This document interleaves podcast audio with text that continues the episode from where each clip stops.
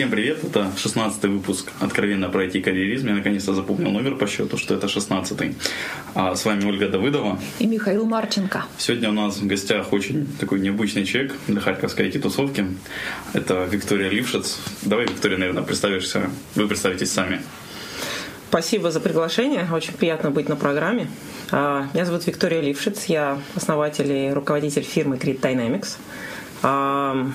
В нашей компании э, есть э, такой новый, молодой, но очень активно развивающийся офис в Харькове. И, собственно говоря, посещение этого офиса меня привело в Харьков сегодня. А вообще с Харьковом у меня очень э, давние связи. Я тут э, родилась много лет назад, э, прожила лет до 10. Потом э, я уехала в Литву, и детство прошло там.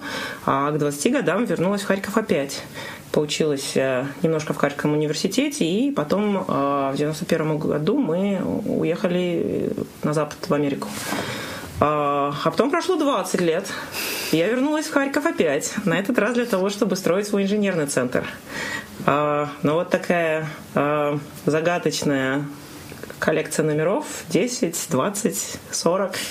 Она меня наводит на мысли о том, что видимо, через 40 лет у меня тоже будут какие-то причины вернуться в Харьков и сделать тут что-нибудь интересное. Но это еще в далеком будущем. А вот 20 лет до своего бизнеса в Штатах, можете немножко чуть подробнее, там, вот, вот компании, размеры, где вы были и вузы, это, это как бы важно для нас. Просто я был на вашем докладе там, вот недавно, и это очень важный нюанс, который вас отражает, мне кажется. Еще раз, э, в чем вопрос? Вот, вот 20 лет в Штатах, у вас там большой карьерный рост до компании, вот можете там 2-3 минуты его уложить? Ага, о моей карьере да. э, в индустрии за 20 лет. Ну да, с удовольствием. Ну вот э, в 91 году, собственно говоря, я уехала в Америку. Я тогда была там студентком третьего курса Мехмата Харьковского. Попала в Америку, пошла доучиваться, получила образование в компьютер сайенс в университете, такой Case Western Reserve University в Кливленде, довольно хорошая такая частная школа. Вот, и переквалифицировалась вот с математики в компьютер сайенс, и потом пошла работать. Пошла работать на Ford, а, проработала несколько лет там, и многому научилась из базовых основ а, профессии, там, программирования, системного анализа, архитектуры. А, и потом решила, что я хочу быть технологом, хочу работать в компании, которая создает технологии, не просто их применяет. И пошла работать Sun Microsystems. И потом я провела 10 лет в Сане а, в разных ролях, а, работая в разных организациях. Удалось многое повидать и многое поделать. А, я работала и в sales организации, и в консультационной организации, была системным инженером, и Java архитектом, и продукты разрабатывала, и в research е работала. И вот э, удалось за это время повидать вот такой полный цикл развития технологий как бы от идеи и концепций до внедрения и э, в, в некоторых случаях э, такого, я бы сказала, революции, которые они, которые они производят в индустрии. И это, конечно, очень помогло сформироваться как э, ну вот э, как технолога а, и в наше время а, как э, руководителя компании, которая хочет ну, в каком-то плане а, быть каталистом создания вот этих новых технологий и движения маркета вперед. Ну а уже, собственно говоря, практически пять лет назад, летом 2006 года я ушла из Сана и основала свою компанию. Что за компания? Компания называется Grid Dynamics. Мы а, такая экспертная, экспертная группа э, специалистов, инженеров, архитекторов и ученых, которые фокусируются на дизайне э, и имплементации систем, которые, э, ну, которым предоставляются, скажем так, необычные требования по нагрузке, распределенности и латентности. Так получается, что сделать дизайн системы, от которой требуется экстремальный performance, она требует э, других архитектурно-инженерных подходов.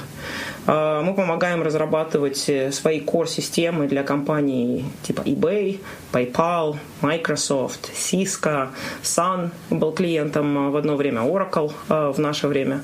И вот когда эти компании, которые сами по себе технологические лидеры, строят э, платформы следующего поколения, оказывается, что даже им иногда нужна такая очень профессиональная поддержка и помощь, innovation partner, то, что я иногда называю.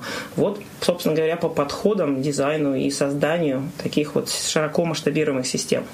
А в наше время недостаточно, чтобы системы были очень широкие, они еще должны быть широкими динамически, то есть масштабирование, оно должно быть такое динамическое и эластичное. Вот создание приложений, которые эластичны и к тому же могут жить на эластичных инфраструктурах, то, что сейчас называется модными словами cloud computing, облачные вычисления, облачные платформы, облачные приложения. Вот это очень большой фокус э, компании. Поэтому мы развиваем свою экспертизу в этой области, создаем технологические наработки и помогаем людям, которые строят облачные платформы, ну вот, выводить их на маркет. Отлично. А вот у меня тут есть информация, Виктория, э, что вы там были каким-то образом с шахматной академией связаны. Это, это что? Я, я не была на вашем докладе, о, о чем очень жалею, да, но очень хотелось бы узнать. Ну, шахматы такая очень интересная тема в моей жизни. Я в свое время занималась шахматами, играла в шахматы еще вот в Харькове в детстве. А потом играла в юношеских соревнованиях, эм, а потом э, познакомилась на международном шахматном турнире в Софии со своим будущим мужем. Собственно говоря, он как раз-то был, я была уже тогда из Литвы, он был из, из Харькова. Вот, мы довольно быстро поженились, и, собственно говоря, это и привело меня в Харьков, в Харьков второй раз.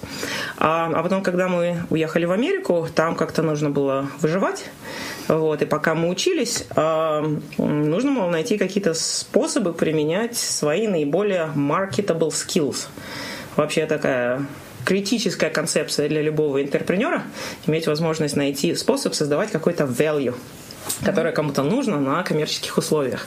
Вот можно сказать, наверное, мой первый опыт интерпренерства именно заключался в том, что мы открыли первую профессиональную шахматную академию на, на Среднем Западе в Америке.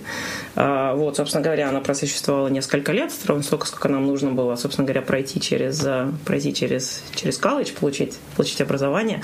Ну и потом мы уже как бы, и я, и муж ушли в другие профессиональные а, слои. А шахматную академию, кстати, потом передали другому нашему, нашему нашему хорошему другу, mm-hmm. который потом ее тоже вел несколько лет. Так что ну, вот, вот такая история. То есть интерпренерство, оно в крови. Интерпренерство, как оказалось, да, тестировалось вот, в каком-то плане. Proof of concept, да, очень важное понятие в создании новых технологий. Сначала надо доказать, что что-то работает в принципе. Но, видимо, мой собственный э, доказательство того, что во мне это есть, она как-то вот проявила себя вот так. А, Виктория, мне очень интересно, у тебя опыт есть учебы в Штатах, в Литве, в Харькове. Вот можешь вот три разных страны, три разных вуза. Есть какие-то различия? Ну, даже еще веселее. Я получилась в пяти разных университетах. Я училась в Вильнюсском мехмате, потом училась в Харьковском мехмате, а, я потом училась вот в Кейсе а, по компьютер-сайенс, потом я какое-то время училась в Пердю, University, делала мастерс degree в Electrical Engineering, а потом э, училась на PhD в, в Стэнфорде, Computer Science, опять же. Разные университеты, разные специализации, и сразу скажу, что большинство из них не привело к диплому или степени, в моем случае. Это было больше э, для меня лично способ развиваться и самообразовываться, и гораздо меньшей степени получения формальной, формальной дегри. От пяти университетов у меня осталась только одна реальная степень бакалавра в, в Computer Science. Science. Вот. Мастера. Да, я даже из всего этого дела даже мастера не получила. То есть диплом не главное, Миша, оказывается. В, мое, в моем случае диплом было далеко не главное. А, но опыт и от Пердю, которая очень-очень сильная техническая школа, и от Стэнфорда, он э, остался очень-очень ценный. Виктория, а каким образом вот определялось, что нужно, да, вот почему учиться вот именно здесь и этому? Были какие-то критерии? Ну, в каждый момент были какие-то свои, э, действительно ставились какие-то цели, и они, они, видимо, достигались в том числе, в том числе таким образом. А, а потом часто оказывалось, что университет, скажем так, не давал мне то, что я искала. Ну и а, в, на Западе есть такая концепция, которую я тоже считаю центральным для любого прогресса. Она называется fail fast. И, грубо говоря, она сводится к следующему, что если у тебя есть какая-то затея, не бойся за нее браться. Если ты за нее берешься, понимаешь, что она может быть здравая, а может быть ерундой чем быстрее ты для себя поймешь, работает она или нет, тем лучше и здоровее будет тебе и всем окружающим. Поэтому, если у тебя есть идея, она звучит интересной, но окажется несостоятельной, то лучше обнаружить это побыстрее. То есть, if you're destined to fail, fail as fast as you can. И это вообще некоторая такая, как бы вообще методика, что ли, прогресса. Но вот в каком-то плане могу сказать, что, видимо, мои поиски себя и своих там целей в жизни, своего, своего там карьерного роста, оно следовала в каком-то плане этой, этой методики, и когда я обнаруживала для себя, что, допустим, мне неинтересно заниматься какими-то аспектами там electrical engineering, я попробовала, это казалось не мое, но я это абортировала. Потом, позднее я пробовала какие-то другие вещи, это помогало самообразовываться, но Например, что касается Стэнфорда, то были у меня идеи. Я хотела уйти из инженерии, перейти в, больше в науку, написать там язык программирования некоторые нового поколения. Был тогда проект, которым хотелось заниматься. Казалось, что Стэнфорд будет для этого идеальный, идеальное место. А вот когда я, собственно говоря, в Стэнфорд поступила, провела там полтора года, завела связь там с профессурой, вроде бы как бы все получилось, я для себя обнаружила, что мне это было неинтересно. Я нашла Стэнфорд очень сильным университетом, но академический мир уже таким каким-то очень реакционным, таким очень, на самом деле, отстающим от, э, от ритма э, индустрии. И как раз тогда приняла для себя решение, что ученым не буду, а вот буду интерпренером. Виктория, а можно чуть подробнее вот эта разница между миром академическим и миром бизнеса? То есть вот в чем Ре- вот Реальным миром таким, да? Да. Ну, смотрите, Университет и академия, она, безусловно, имеет очень э, ключевую роль вообще в цикле э, создания инноваций. Э, обычно оттуда возникают фундаментальные скачки вперед. А, но цикл, скажем так, временное там, пространство, которое происходит от идей, которые развиваются в университетах, до их внедрения и имплементации, ввода их в практику, оно очень растянутое по времени. И люди, которые работают в академии, они мотивированы, скажем так, э, они мотивированы ну, другими вещами, чем мотивированы технологи практики. Я для себя просто как бы обнаружила в какой-то момент, что мне гораздо бли- ближе мотивации, так сказать, там, технологов-практиков. А, но это и абсолютно не универсальный ответ для, для многих людей. Мотивации раскладываются по-другому. То есть, получается, инновации рождаются отнюдь не в академическом мире, да? То есть они приходят туда уже как я вижу это как некоторую экосистему, такой большой цикл, круговорот как бы идей в природе.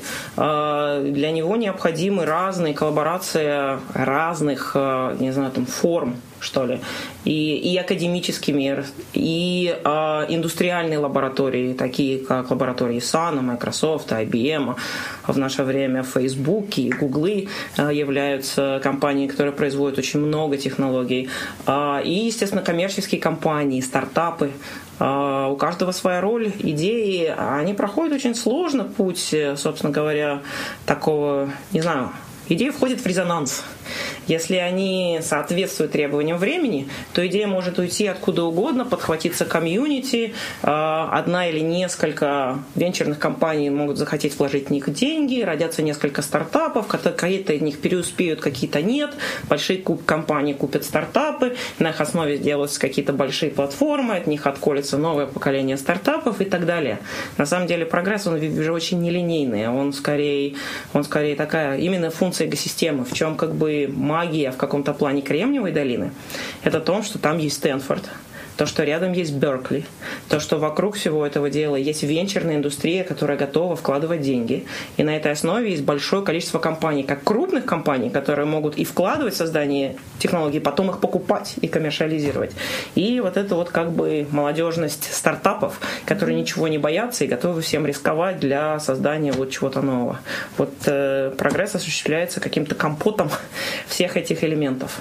А есть ли различия, да, я вот немножко вернусь к Мишиному вопросу, но он просто был более узо касался вузов, да, вот в разных странах, да, вообще вот различия ощутимые есть, ну вот в экокультурах, давайте так это обзовем. В экокультурах и в менталитете, да? Угу. Я так понимаю вопрос между, скажем, там западным, да, ну, инжинирингом. Быть, да, и... да, да, Литва, вот, допустим, Украина, Штаты, Россия. Ну, все на ваш выбор. Вы знаете, про Литву я вам сказать ничего не могу. Я там, собственно говоря, провела детство, потом там провела полтора года университета. Это было давно, я там никогда не работал. И э, тут, тут у меня нет видения, как Литва отличается, например, от всего остального. В, в России, Украине мы сейчас работаем очень, очень интенсивно, и там, и там есть инженерные центры. Очень большой разницы, честно говоря, я не вижу. Мне кажется, что в принципе есть некоторая такая школа как Восточной Европы, которая во многом осталась от э, э, там, времен Советского Союза. Э, в ней очень много общего. Запад, конечно, другой. Есть различия, есть, видимо, сильные и слабые стороны. Я вижу отличия и конкурентную, да, конкурентные преимущества инженеров из Восточной Европы, почему, собственно говоря, я здесь, да, почему наши инженерные центры именно тут.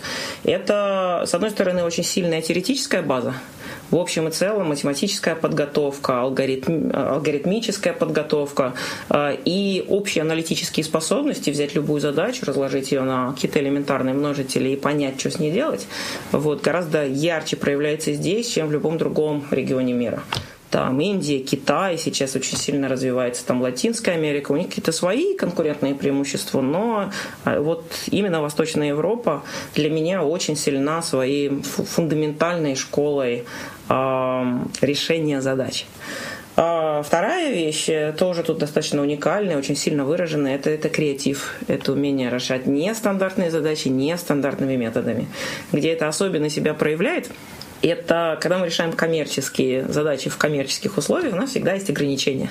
У нас есть ограничения по времени, по ресурсам, а, и поэтому решать задачу надо как бы не абстрактно, можно ее сделать или нет, а вот сейчас, да, вот какие-то там очень сжатые сроки с минимальным количеством ресурсов. И вот как так получается, что у россиян и украинцев, ну, вот этот креатив, который мотивируется обстоятельствами, он очень ярко выражен и получается гораздо лучше, чем в каких-то других местах. А на Западе, на Западе, на Западе есть какие-то другие очень, очень сильные, на мой взгляд, интересные, интересные стороны. А, наверное, центральная для меня это риск taking, если сказать по, по-английски, а, собственно говоря, по-русски, это не боязнь брать на себя проекты рискованные, с непонятным исходом, а, и пытаться сделать то, что сделать интересно, не особенно сильно волнуюсь по поводу того, что непонятно получится или нет, и, возможно, будет провал. А, я нашла, что вот в восточноевропейской культуре есть довольно сильный барьер, связанный с тем, что люди очень боятся очень боятся неудачи. Неудачи. Угу.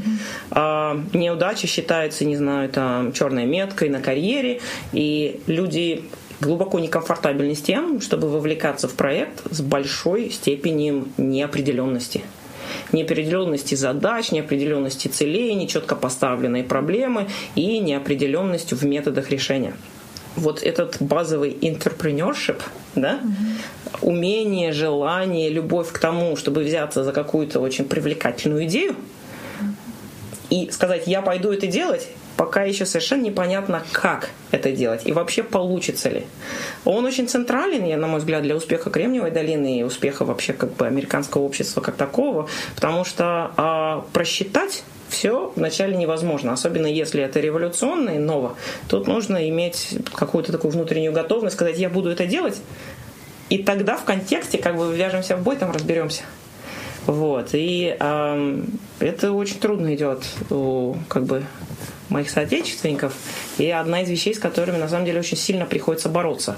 Э, по собственно говоря, направленности компании, мы очень часто беремся за проекты, которые первые системы своего поколения – когда очень непонятно, что делать, и совсем непонятно, как делать, но понятно, зачем. О, это самое главное. Вот, значит, вот когда мы понимаем, зачем, мы считаем, что дальше с остальным мы можем разобраться. Но задача не стоит четко. Кто-то должен уметь дискредитировать вот это зачем и переложить ее на какую-то последовательность, собственно говоря, уже под задач, то есть что делать, но потом уже, когда мы знаем, что делать, как.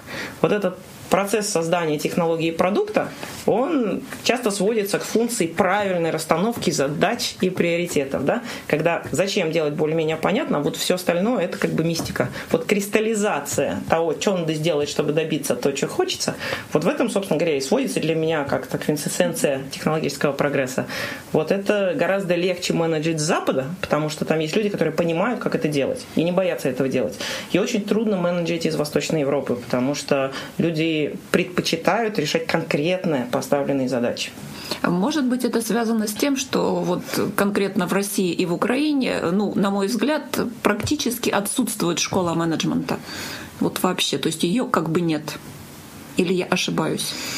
Ну, вы знаете, я теоретически это подоплеки этого дела не знаю. Я тут для меня достаточно логично, что в в Восточной Европе школа менеджмента еще не успела сформироваться. Я думаю, что это займет немало времени.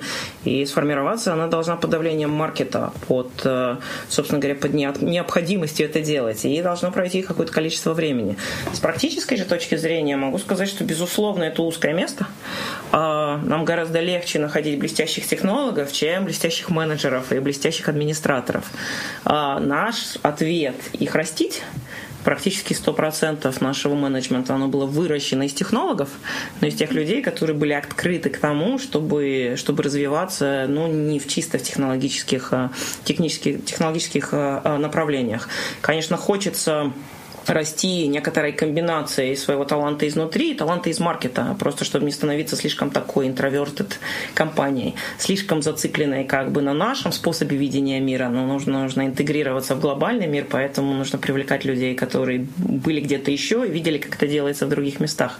А, то есть культура, она слишком гомогенная культура, это, это не очень хорошо.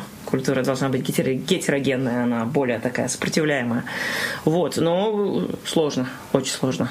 Большинство людей, которых мы можем привлечь к себе, они в нашей индустрии приходят из аутсорсинга. А законы аутсорсинга, они довольно сильно отличаются от законов реального создания инноваций.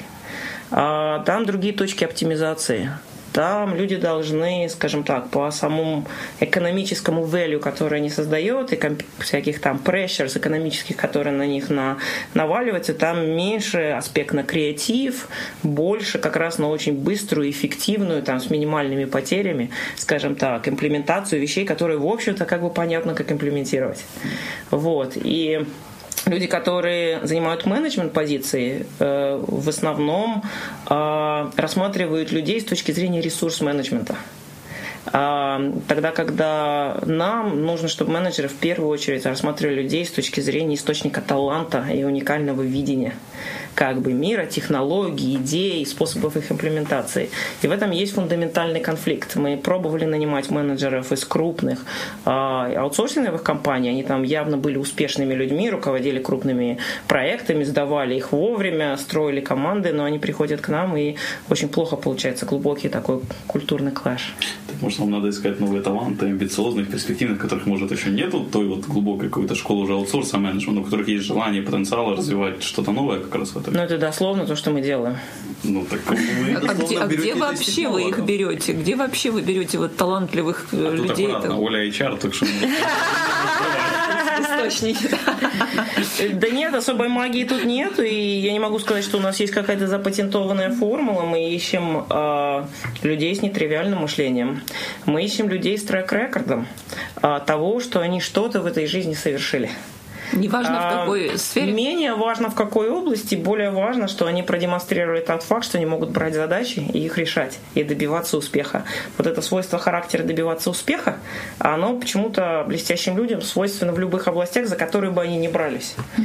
Поэтому при том, что у нас в компании там бывает, естественно, а, там направленность технологическая, может быть, дотнетовский проект или джавовский, или питоновский, а, в общем и целом подход в том, что нам нужны люди с э, правильным уровнем интеллекта, правильным характером, на правильным, как бы мотивируем там ставить и решать определенные задачи трек-рекордом, там, горящими глазами, какими-то такими характеристиками. А если стек технологий, с которыми они работали, он немножко другой, так мы всему научим, лишь бы они хотели развиваться. Вот очень еще важно, чтобы люди, которые приходили в компанию, они смотрели на конкретный стек, на конкретные технологии, как, как бы тул достижения целей. А цели не в том, как бы, цели в другом. Цели в создании чего-то, да, создание чего-то он такой очень, очень э, сложный нелинейный процесс. Туда идет и креатив, туда идет характер, туда идет видение, туда идет э, э, огромная работа. Не вся она гламурная, более того, большинство этого не гламурное, но если есть прямая связь между тем, зачем мы это делаем, тогда для большинства людей, в общем, как бы нормально выкладываться нам на многих как бы простых уровнях, потому что кумулятивно получается скачок. У вас есть очень большой опыт работы в корпорациях, тот же Ford, Sun, насколько я помню, вы немножко в General Motors там поработали. Расскажите, вот каков он мир больших корпораций и каково построение карьеры там? Какие там, может, какие-то правила, законы жизни?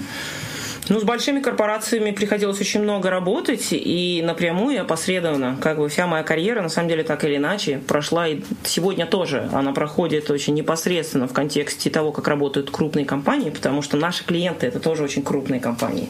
Мы им продаем, мы им налаживаем технологии, мы с ними кооперируем. Вы упоминали General Motors. Я не работала в General Motors. General Motors был мой клиент. Когда я работала в Сане, то я была как бы приписана, я была chief architect General Motors от Сана. Это тогда была такая, на самом самом деле, очень ответственная позиция для достаточно молодого человека. General Motors, у него IT-бюджет тогда был 6 миллиардов долларов. А, и Sun там поставлял на 100 миллионов, и это еще был как бы не самый крупный вендор. Поэтому там 50 человек от Сауна только было приписано там 100% к General Motors, и мы строили им там большие довольно сложные вещи. Вот. Но э, еще раз, в общем и целом, как проходит карьера в больших компаниях. Но есть, конечно, есть, есть, есть сильные отличия от работы в, в маленьких компаниях. Наверное, с плюсовой стороны, что, что хорошо в больших компаниях, там есть стабильность а, там есть общая защищенность от э, сил маркета, которые в гораздо меньшей степени защищены маленькие компании. И там есть э, то, что вообще очень-очень полезно молодому специалисту, это понимание того, как манипулировать индустрией как бы сверху вниз большой компании есть видение индустрии как бы с какого-то холма, обычно, который она оккупирует, иначе она не была бы, видимо, большой компанией, если бы она не была в чем-то лидером. А у него есть глубочайшие ресурсы, так сказать, длинные карманы, и они могут себе поставить очень амбициозную цель и потом очень методично ее добиваться. Вот будучи технологом, работающим в большой компании, типа Sun или Microsoft, или там, не знаю, там, eBay, или там Facebook, вот видишь, видишь вот этот вот цикл, когда большая компания может определить направление на следующий год, два, три, потом приложить к этому огромные ресурсы, направить туда как бы свою энергию и добиться успеха. Вот э, понимание этого цикла, оно невероятно важно. Я вообще считаю, что очень полезно молодым специалистам на ранней стадии своей карьеры поработать в большой компании, потому что оттуда понятны законы индустрии, скажем так. Но, безусловно, есть свои есть свои менее приятные и гламурные аспекты. Гораздо труднее выделяться на фоне очень большой армии людей, которые там работают. Люди, которые могут тебя заметить и продвинуть, они мотивированы своими, часто очень такими специфическими, там, можно сказать, политическими мотивами очень важно не просто там, скажем, технологическая яркость и умение что-то совершить, а еще и запаковать это как бы в какой-то такой интерфейс, который будет воспринят менеджерами. Не всем это удается, поэтому награды ордена часто выдаются, ну, не совсем, наверное, оптимально, идеально. В маленьких компаниях там ценности другие там система ценностей другая, и, следовательно, там обычно прогресс человеческий, способы а, и возможности развиваться, они идут по другим путям. Можно я к ценностям прицеплюсь? Но я как HR безумно люблю эту тему, конечно. Ваши ценности, вашей компании, да, вот которые вы есть, есть ли какой-то пакет ценностей для вас важный? Наиболее важный? Ну, я надеюсь. Я надеюсь. Конечно, очень хочется создать компанию, в которой есть своя культура. А, и эта культура, прежде всего, должна действительно стоять на какой-то системе ценностей. А, кстати, чуть-чуть отойду в сторону, но могу сказать, что есть очень интересные challenges, связанные с тем, чтобы выразить какой-то когерентный там набор ценностей, которые одинаково резонируют на Западе и на Востоке. Mm-hmm. Потому что системы ценностей, которые нативно понимаются в Калифорнии, в Америке, они довольно сильно отличаются от набора ценностей, которые резонируют и понимаются на на нашей инженерной организации на, на Востоке, по крайней мере, Востоке Европы. Вот, поэтому хочется найти нечто общее, что центрально компании. А, что же у нас в компании центрально? Ну, а, наверное, несколько вещей. Мы а, сервисная компания. У нас есть клиенты, и из многих вещей, которые мы делаем, очень важно, чтобы общая целая направленность всего, что мы делаем, она была как бы market-centric как бы а, как коммерческая организация, наша задача а, в первую очередь как бы фокусироваться на наших клиентах, решать их задачи, удовлетворять, а, собственно говоря, их потребности.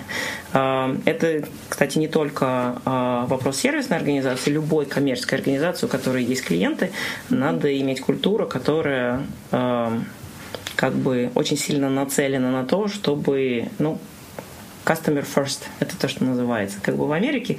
А, и здесь, я думаю, там должна формулироваться во всех успешных компаниях есть такой центральный фокус на то, что нужно нашим клиентам и что мы должны сделать, чтобы сделать их успешными. Если они будут успешны, то мы будем успешны. Это как бы э, первая такая вещь.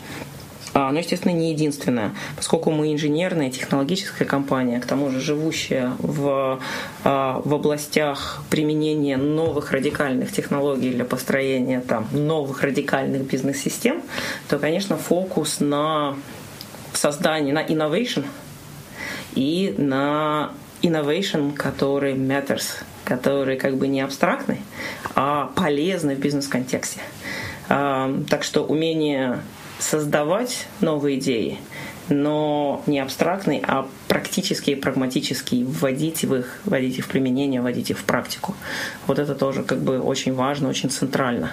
А, ну и третья вещь – это общая такая идея а, персональной ответственности на всех местах, всех людей за все, что они берутся. И с этим как бы ответственность и я опять, наверное, применю слово интерпренерство – желание, умение формулировать свои идеи по поводу того, что можно сделать, это применимо к администраторам, к инженерам, проект-менеджерам, директорам в инжиниринг, там, директоров в бизнес-юнитов. Есть какая-то роль, и есть, можно сказать, там какой-то линейный набор ответственности. Вот это надо делать, вот работа, которую надо делать. А кроме работы, которую ты делаешь, которая тебе там спускается сверху, обычно у сильных людей есть видение того, как это можно сделать лучше, или как можно сделать что-то другое. И вот это как бы умение и желание сформулировать, как можно сделать жизнь компании лучше, или как можно позиционировать компанию лучше, или как ее можно привести в какие-то новые, открыть для нее новые двери. А, все очень поощряются это делать.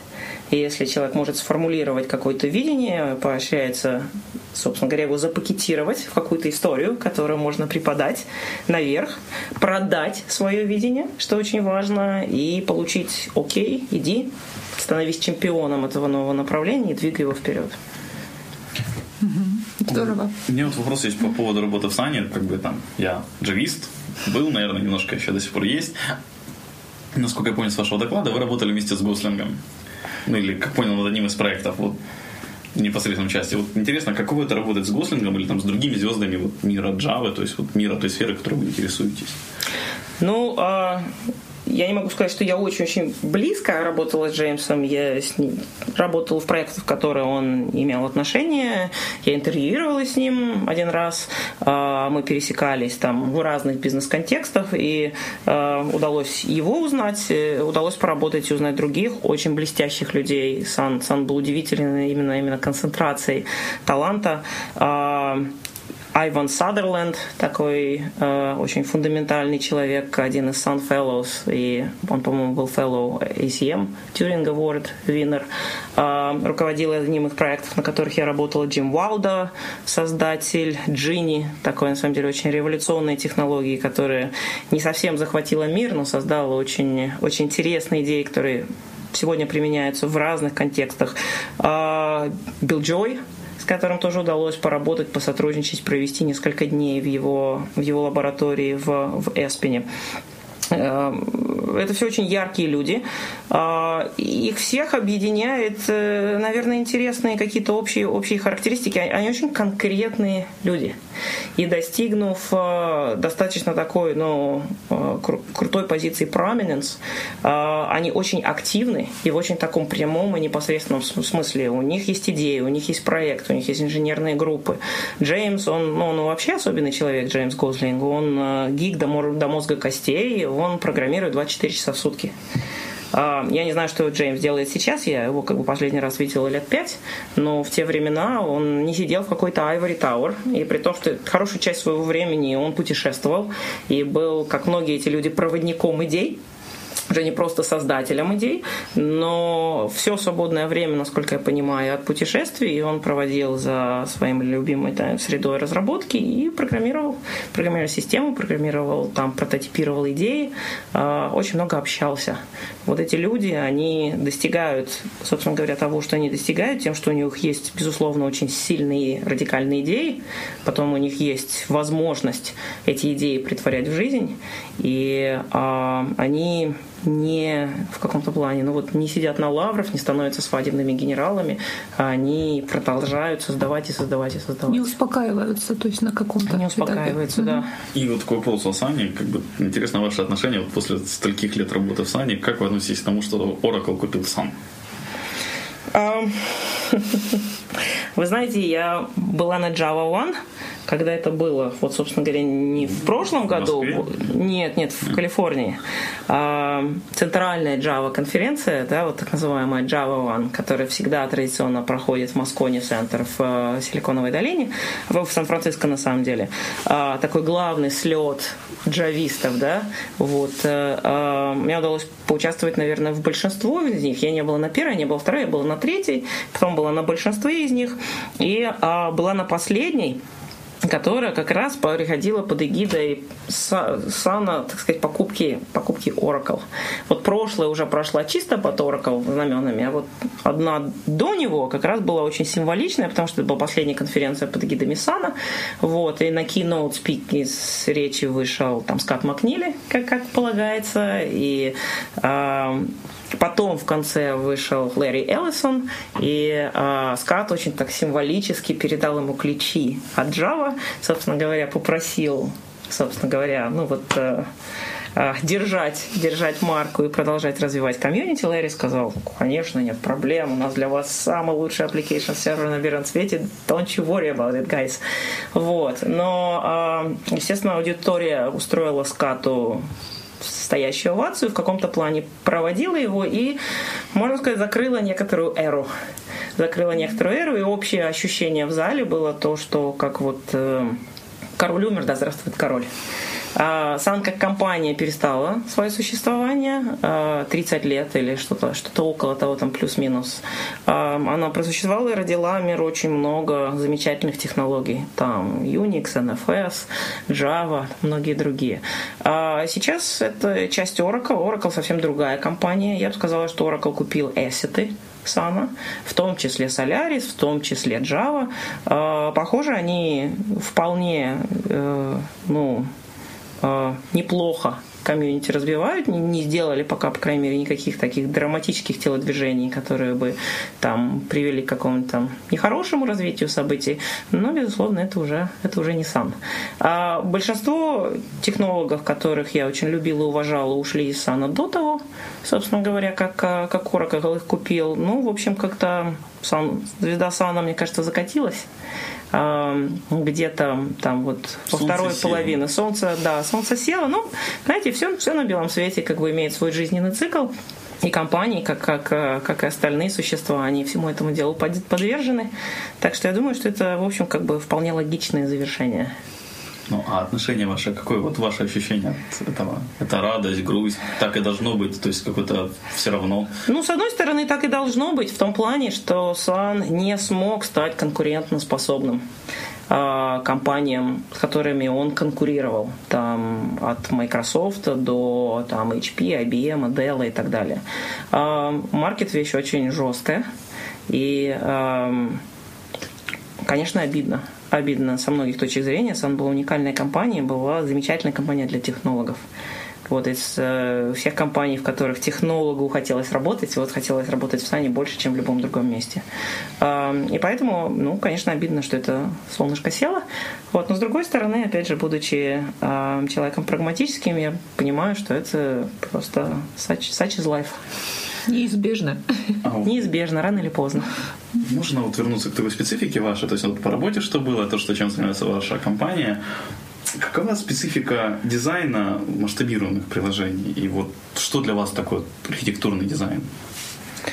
Окей. Okay. Uh, что такое архитектурный дизайн? Ну, давайте разделим немножко эти два понятия. Uh, задача архитекта в первую очередь создать структуру того, с чем он имеет дело. А если это приложение, то какая-то базовая структура приложения. Если это платформа, система, то как-то разработать э, подход к структуризации, там, фундаменту платформы здания, которая выдержит тест нагрузки, тест юзаджей, тест времени. И то, и другое очень важно. А системы софтверные, они эволюционные. А система становится legacy, как мы все хорошо знаем, еще до того, как она вышла, собственно говоря, из разработки и пришла на маркет. Давление маркета всегда будет двигать успешную систему в каких-то направлениях. Так вот, задача, задача архитекта, как я вижу, это и как бы закладка правильного фундамента, правильной основы, которая может выдержать тест времени и эволюционировать таким образом, чтобы некоторые части достраивались, некоторые части замещались, некоторые части, собственно говоря, там расширялись, и при этом не терялось как бы core, ну, core, core свойства этой системы. Это достаточно тонкий вопрос, как бы как это делать правильно. Успешные архитекты, ну, каким-то образом умудряются создать вот этот вот фундамент, который работает сегодня, и тем не менее может изменяться под давлением времени изменяющихся реквайрментов. Когда мы говорим о задачах, а, которые, о задачах, которые стоят перед платформами, которые должны нести на себя очень там крупные, я бы сказала, там экстремальные нагрузки, то э, там, конечно, архитекторам приходится иметь ну, дело с таким ну, достаточно специфическим набором требований дизайн систем, которые масштабируются, это в первую очередь э, как бы проблема идентификации ботлнеков, узких мест, понимание, где они в принципе могут быть, и, собственно говоря, подход к тому, как с ними бороться и как их решать. Bottleneck и могут быть на самых разных уровнях. Тут надо как бы достаточно хорошо себе представить, а, что достаточно сложно на ранних стадиях дизайна системы, где будут эти узкие места. Они могут на уровне network а, они будут на уровне там, процессинга, на уровне памяти. Надо представить себе основные flow собственно говоря, там битов, байтов и юзаджа, понять, где в тех, наверное, топологических решениях на которых этот софтвер будет раниться, наиболее вероятны вот эти вот узкие места, и понять, как построить такую архитектуру, которая, а, которая будет с ними бороться. Есть некоторые общие законы, а, надо их хорошо понимать Информация должна быть распределенная, должно быть минимальное количество зависимостей, share nothing, так называемая концепция, а, вещи, которые должны сериализироваться, очень плохо масштабируются, поэтому как бы то, что называется eventual consistency а, работает лучше, чем там немедленная консистентность, а, особенно в сильно нагруженных системах. Ну, не углубляясь далеко и глубоко как бы в технику, есть, безусловно, набор так сказать, там проблематики, с которой приходится иметь дело. Но это ключевая, собственно говоря, как бы а, задача, которая я всегда ставила перед моей компанией, перед Grid Dynamics, это накопить в себе экспертизу по тому, вот какие типичные узкие места в системах экстремальных, экстремальных нагрузок. А, причем это обычно проблема возникает даже не только с тем, что у тебя есть одно, одно качество, там, масштабирование, которое надо решить, а это обычно комплекс проблем. Что-то должно быть очень масштабное, очень низколатентное и очень надежное. Вот. И как бы, как всегда, два из трех, трех удовлетворить легко, а как бы когда нужна, нужна стопроцентная надежность и все остальное, это становится как бы экспоненциально труднее. Но есть методы борьбы, есть методы решений, и их надо знать, понимать и притворять в жизнь. А вот какая была причина? То есть вот вы вышли САНа, создали свою компанию. Цель, цель, вот почему, зачем? А, зачем я создала свою компанию? Да, ну, с Аней можно было еще пять лет поработать до Oracle, например. А, можно было, конечно, ничего как бы не заставляло, но вот как бы вопрос, что делать интерпренеров интерпренерами, знаешь, что, что заставляет броситься в такие очень сложные, непонятные, опасные, опасные воды. А, ну, наверное, самое главное, э, самый главный драйвер, скажем так, это свобода делать то, что ты считаешь нужным, и так, как ты считаешь нужным. Без ограничений извне. Когда ты, да, когда ты являешься как бы винтиком большой системы, опять же, с плюсом у тебя есть ресурсы. То есть, если ты руководишь армией, условно говоря, да, то э, у тебя есть как бы возможность имплементировать то, что ты хочешь. Но э, практически всегда в контексте большой компании э, на тобой есть начальники, у них есть какое-то свое там видение, что надо делать, и очень часто есть вот эта корпоративная бюрократия, которая как бы убивает твою возможность сделать это так, как ты считаешь нужным. То есть даже если тебя поддержали в том, что нужно сделать, большая компания очень часто реально не дает тебе тот инструментарий, который ты считаешь необходимым необходимым для того, чтобы это сделать правильно. Поэтому ультимативно в своей собственной компании э, ты определяешь и то, и другое. Э, и э, это удовлетворяет в большей степени. Отсюда сам напрашивается вопрос, а как остать дела с бюрократией вашей компании, где тоже же есть талантливые технологии, которые тоже хотят свои решения давать. И их нужно иногда на цепочке так держать. Ну, безусловно, ну, безусловно. Конечно, очень интересная трансформация, через которую лично пришлось пройти, как бы, как там говорят, там, перейти на черную сторону, да, там, да, там, там печеньки. Да, там печеньки, совершенно верно. Была когда-то технологом, а теперь как бы бюрократ, да, и, и начальник. А, ну, ну что, а, как бы я надеюсь, что у нас в компании бюрократии меньше, меньше в среднем, чем в других местах. Но, наверное, как всегда, больше, чем хочется. А, мы стараемся с ней бороться. По крайней мере, очень-очень-очень хочется с ней бороться. Но есть механизмы, инструменты, которые в это дело вкладываются. А, я уже говорила о том, что очень поощряется, как бы, в принципе, инициатива. Поощряется умение брать на себя риски, а при этом стараемся, очень-очень стараемся делать так, чтобы как бы не расстреливать за неудачи, а наоборот, как бы говорить о том, что это нормально, ты чему-то научился. Вот в следующий раз ты как бы, ты как бы применишь это в полезных, э, в полезном ракурсе. Вот, то есть вот этот, вот этот цикл, цикл умение и желание брать риски, он очень сильно поощряется на всех уровнях. Вообще как бы брать дирижерскую палочку и начинать а, куда-то вести за собой людей. А, это очень ценное качество, и хочется, чтобы больше сотрудников было, было такого рода. Но а, структура у нас достаточно плоская. У нас очень мало уровней менеджмента между мной и там инженером или администратором максимум два уровня. То есть очень-очень плоская система, и будем стараться продолжать расти, минимализируя количество новых уровней, которое будет сделано. А некоторые уровни необходимы для контроля, но чем им будет меньше, тем, на мой взгляд, здоровее, меньше бюрократии. А приходится бороться с... Откуда еще возникает как бы бюрократия? Барьеры. Вот каждый раз, когда есть барьер, есть обычно какой-то бюрократический, собственно говоря, элемент, который за этот барьер отвечает. А, барьер между офисами. Мы распространенная, распределенная организация. У нас сейчас есть пять офисов. А, в Калифорнии, в Кремниевой долине, в Москве, Санкт-Петербурге, Саратове и Харькове. И получается так, что каждый офис более-менее живет своей жизнью. Внутри офиса бюрократии достаточно мало. А для того, чтобы связывать людей, которые работают над чем-то вместе между офисами, с этим приходится очень сильно бороться, потому что натуральная энтропия, она, она лежит в других направлениях. Люди очень часто очень часто пытаются как бы идти независимыми путями, решать одну и ту же проблему там двумя разными способами. С одной стороны, как бы как э, чиф-бюрократ, мне хочется остановить да, waste. Мне хочется сказать, подожди, вот ты не делай так, ты не делай так, давай синхронизуемся. Вот, есть натуральное желание это сделать. А с другой стороны, чем больше ты пытаешься синхронизовать людей, тем больше ты замедляешь да, их собственный рост, который идет гораздо лучше, если они более независимые. Вот нахождение этого баланса между независимостью, кооперацией, а это такая центральная Виктория, тема. Мне хочется вставить, но здесь, по-моему, есть очень важный нюанс, что когда вы, если лезете, то ну, руководите, да, вот синхронизируете, вы мешаете людям получить свой fail.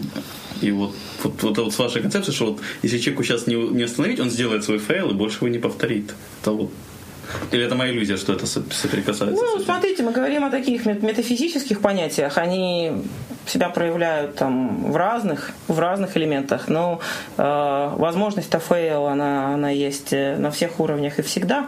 И я пыталась говорить там немножечко о другом. Вот какая степень кооперации, да, по сравнению с независимостью, здоровая. Э, кооперация – это такой managed процесс. Вот, она заставляет людей там каким-то образом быть там структурно онлайн друг с другом, а, замедляет, замедляет как бы независимость и автономию принятия локальных решений, которые лучше себя проявляет, если, если, если есть меньшая степень кооперации. Нужно и то, и другое. Вот как, на каком как бы правильном уровне это выстроить, но это вот такой тонкий набор вопросов. Ну, у меня, наверное, не знаю, остался, не знаю, какой, вот такой вот последний для меня вопрос. Это вот вы говорили просто в докладе про цикл инноваций, его законы. Что это и каковы его законы? Цикл инноваций. Ну, тоже такой, конечно, вопрос вы мне задаете непростой на закуску. Не знаю, могу ли я четко сформулировать законы, но я знаю, что а, инновационный процесс – это в первую очередь процесс инновации, э, на, как бы, с моей точки зрения, это не событие что вот э, что-то произошло, вдруг там кто-то включил выключатель, и вот не было, а теперь есть. Это, это процесс. А, он работает как-то, он работает в экосистеме. А, и он проходит, э, собственно говоря, какую-то такую прогрессию от идей, которые возникают часто во многих организациях параллельно каких-то комьюнити возникают, видимо, под движком двух, а, под, под влиянием, что ли, двух сил. Одна сила – это сила вот технологического прогресса, вот, вот новые идеи зарождаются, вот можно сделать что-то вот это, что раньше нельзя было. Там Мор, да, закон Мора создает более мощные компьютеры, можно сейчас что-то делать, что раньше нельзя было. А, вот, ну, и, ну и так далее. И под влиянием новой проблематики – то есть люди учатся делать и интересуются все больше и больше там, в новых и новых системах. Сейчас там большой фокус на социальные сети. Да? Комбинация того, что есть там облачные вычисления и есть, э, скажем так, у любого человека и любой компании есть доступ к бесконечному количеству processing power ресурсов, да, с комбинацией в том, что появляются задачи, в которые, э, ну, имея неограниченный доступ к ресурсам, можно получать э, интересные аналитические ответы, которые позволяют делать там какие-то вещи, например, там можно посмотреть на социальную сеть и там задать вопросы, кто с кем связан, э, кто наиболее популярен, так сказать, какой продукт да, лучше предлагать каким людям. А, процесс, допустим, вот продаж, он все больше и больше становится аналитическим, никогда таким не был. А сейчас можно собрать огромное количество информации о людях и их социальном окружении, потом построить очень умные алгоритмы, которые эту информацию могут, так сказать, там отследить, создать аналитику, и потом есть целый круг как бы там коммерческих каких-то организаций, которые по вот этой вот шине, скажем так, готовы предлагать свои продукты, и это имеет для них коммерческую коммерческую value. Вот посмотрите, для того, чтобы создались такого рода системы, то столько компонентов должно сойтись вместе, да? И социальные сети должны иметь место быть. И а, там а, аналитические capabilities должны быть доступными. И математика должна быть известная. И продавцы должны быть готовы продавать свои предметы, да, вот по каким-то новым социальным каналам. Так что процесс вообще техно- создания технологической инновации, он такой трудный, запутанный. И он очень эволюционный. А дальше маркет, собственно говоря, решает, какие идеи выживут, а какие нет. Оля, у тебя вопросы еще есть? Есть, есть. А какое, какое будущее вообще, вот на ваш взгляд, есть в IT-индустрии, IT-консалтинг вот конкретней? А какое в будущее? Украине. А, еще так. Какое да. будущее IT-консалтинга, какое будущее IT-консалтинга в Украине? Ну, я считаю, что будущее очень яркое. А, давайте как-то так ее разобьем, вопрос на тир. Во-первых, что касается аутсорсинга или, скажем так, сервисной экономики. Я считаю, что вообще общий глобальный тренд – это аутсорсить все, что не core. И э, вообще потребность на мировом рынке программистов, оно растет, оно растет с каждым годом, и я думаю, что оно будет расти все больше больше и больше, потому что компании, которые занимаются производством автомобилей, варенья, носков или там бизнес-интеллигенс, по большому счету их core competence не IT. И они все больше и больше учатся управлять проектами, в которыми они могут, собственно говоря, на сервисных основах заказывать построение тех систем, которые им нужно. И для этого не нужно иметь там штабы и штаты программистов. Все в мире более или менее переходит на вот такие сервисные основы. И э, это как бы это хорошо, я думаю, для людей, людей той индустрии, о которой мы говорим. А почему это хорошо? Потому что а, в традиционном там IT предыдущего поколения, когда каждая компания, собственно говоря, имела свой собственный штат, то а, штат программистов был там, где была сама компания.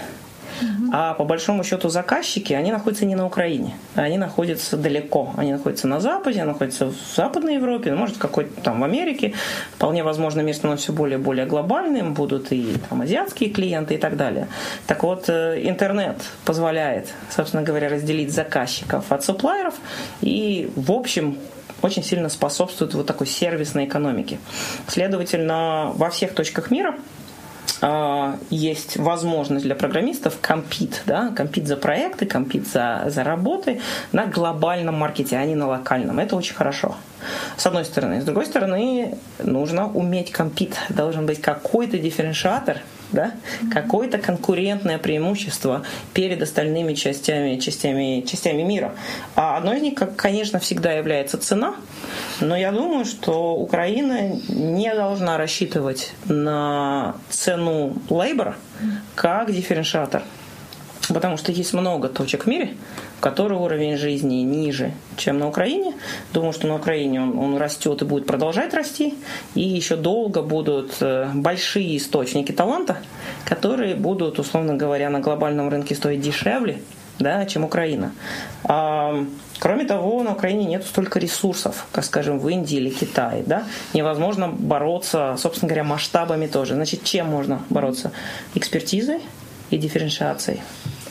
Поэтому э, я вижу успех российского аутсорсинга и вообще российского инженерного как бы а, участия в глобальной IT-экономике это в том, чтобы ставить на то, где мы реально сильны. Это в кругах более инновационных, в решении задач, которые более сложные, а, в построении экспертизы, которая требует большего барьера входа, скажем, да. Чем больше барьер входа, тем легче компит с странами, в которых может быть как бы больше человеческой массы, да, но меньше интеллектуальной массы. Вот. Поэтому мой совет – это именно специализация и повышение барьера. Кроме того, если ты делаешь вещи сложные, то это более премиальный бизнес. Он менее подвержен cost pressure. Поэтому для меня есть все преимущества как бы в том, чтобы развивать э, на Украине те области, которые, во-первых, очень сильно востребованы, а, во-вторых, находятся где-то за пределами, еще не коммодитизированы, то есть, опять же, вещи наиболее такие инновационные.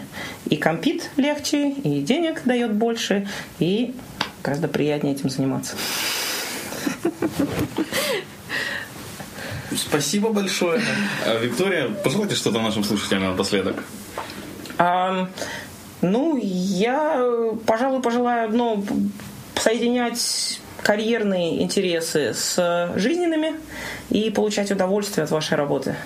Life is, uh, life is too short. Жизнь, жизнь слишком короткая, чтобы делать то, что неинтересно.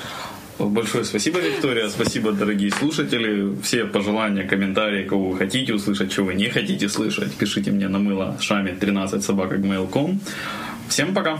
Пока-пока.